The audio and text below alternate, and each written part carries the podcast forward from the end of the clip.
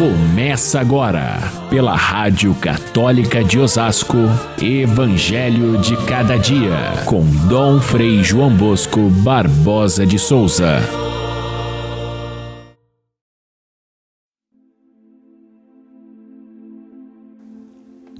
Maria então exclamou: A minha alma engrandece ao Senhor e meu espírito se alegra em Deus, meu Salvador porque ele olhou para a humildade de sua serva. Todas as gerações me chamarão bem-aventurada, porque o poderoso fez por mim grandes coisas. Seu nome é santo e sua misericórdia se estende de geração em geração sobre aqueles que o temem. Caríssimos irmãos e irmãs, ouvintes do nosso Evangelho de cada dia, à medida em que nós nos aproximamos da festa do Natal, mais e mais os textos evangélicos nos colocam cada vez mais entranhados dentro do mistério da encarnação que sobrepassa o nosso conhecimento. Por isso é mistério, mas ao mesmo tempo se abre à nossa frente e nos acolhe.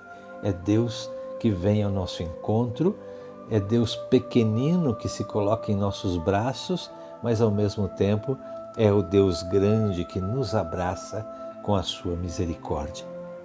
E nada melhor do que esse cântico de Maria, o Magnificat, para nos colocar dentro desse mistério profundo da encarnação do Verbo na história humana.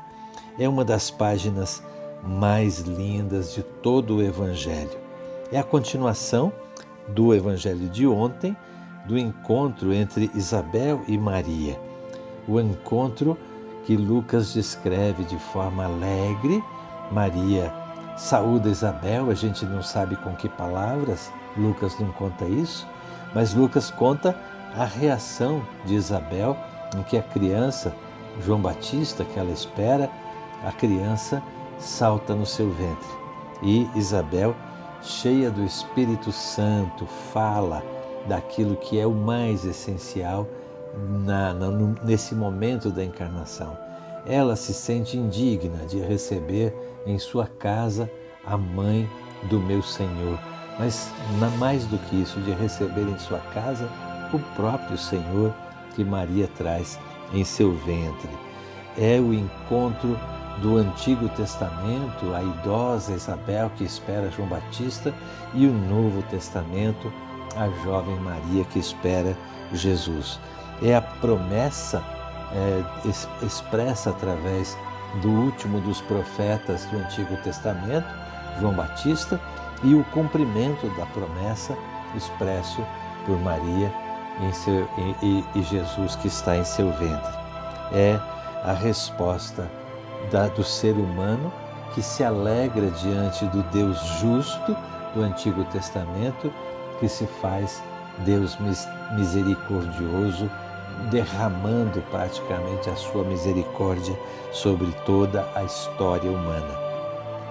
São Lucas nos conta esse, esse hino de Maria, mas que na verdade é uma composição de diversas passagens do Antigo Testamento, sobretudo o cântico de Ana, que está na, no livro de Samuel, a, a mãe de Samuel que recebe uma graça de Deus, o seu filho, e então agradece a Deus, mas ela vai muito além e soma com outras passagens, principalmente dos Salmos, para compor esse hino maravilhoso que resume toda, todo o mistério da redenção. A resposta de Maria neste hino do Magnificat é tão grande que não dá para a gente, nesse espaço que a gente tem aqui, refletir inteiramente. Mas é bom que a gente olhe pelo menos as duas grandes partes que estão nesse hino. A primeira parte que é a explosão de alegria de Maria em nome da humanidade toda, Maria que agradece a Deus pelo, pelo que ele realizou, primeiro para ela pessoalmente na sua pequenez, segundo a todas as, toda a humanidade através da encarnação de seu filho. Mas também a segunda parte é um resumo de toda a história de Israel que esperou tão profundamente durante tantos séculos a ação de Deus que agora é, se torna realidade com a vinda do Filho de Deus.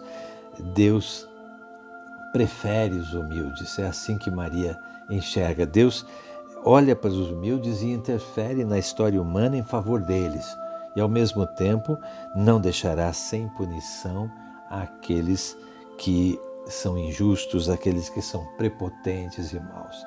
Vai chegar o momento em que Deus desbanca aqueles que são prepotentes e eleva os humildes. É impossível ler esse hino de Maria de forma apenas espiritualizante e, e, e, e alienada. Não, ele fala de uma transformação é, já nesse mundo, não é uma promessa para o mundo futuro, para o final dos tempos. É um acontecimento que tem início na vinda do Filho de Deus, mas que vai trabalhando, vai roendo a história e vai se impondo a justiça de Deus em todos os recantos da humanidade. É uma ação prolongada, mas ao mesmo tempo inexorável.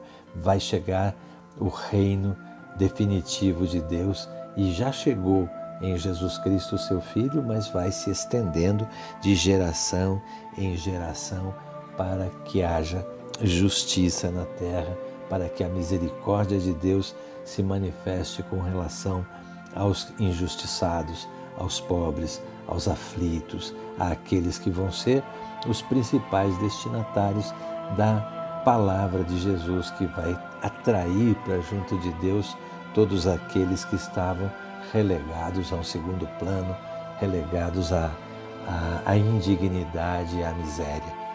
Assim, esse hino é verdadeiramente é, revolucionário, porque ele mostra como Deus vira a história no avesso. E vira no avesso para o bem. E vira no avesso para mostrar o direito que existe no avesso, porque na verdade o mundo se tornou avesso desde o primeiro pecado. E agora começa a retornar àquilo que Deus sempre esperou. É uma força de Deus que vai crescendo, crescendo de geração em geração até realizar a nova ordem do reino, a justiça de Deus. A igreja recita este hino de Maria todos os dias na oração da tarde, no ofício divino que rezam os padres, que rezam os religiosos, que reza o povo de Deus. É, esse, esse hino de Maria é, resume cada dia a história da, da salvação e o grande agradecimento, a grande ação de graças a Deus pela, pelo mistério da encarnação. Agora, este hino colocado exatamente é, nas vésperas do Natal nos leva a perceber que aquilo que nós vamos celebrar no dia de Natal não é nada mais nada menos do que uma ação constante de Deus que vem, vem acontecendo, vem ocorrendo desde a vinda do Filho de Deus na história humana ou já desde antes, desde toda a eternidade, para desembocar naquilo que todos nós esperamos, que é o reino definitivo estabelecido no mundo. Nós fazemos parte dessa história. Nós estamos como Maria e emprestamos as palavras dela para dizer da nossa alegria de celebrar o Natal e ao mesmo tempo a nossa confiança, a nossa esperança, a nossa ação de graças, o nosso maravilhamento diante da ação de Deus que vem nos salvar.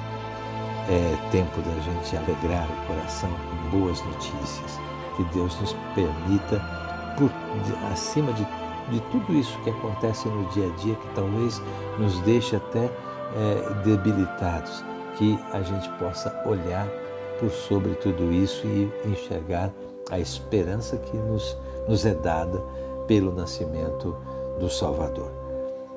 É, peço que leiam e releiam esse hino do Evangelho de hoje com verdadeira fé e assim se preparem para o grande acontecimento do Natal que aí vem. Fiquem todos com Deus. Até amanhã, se Deus quiser.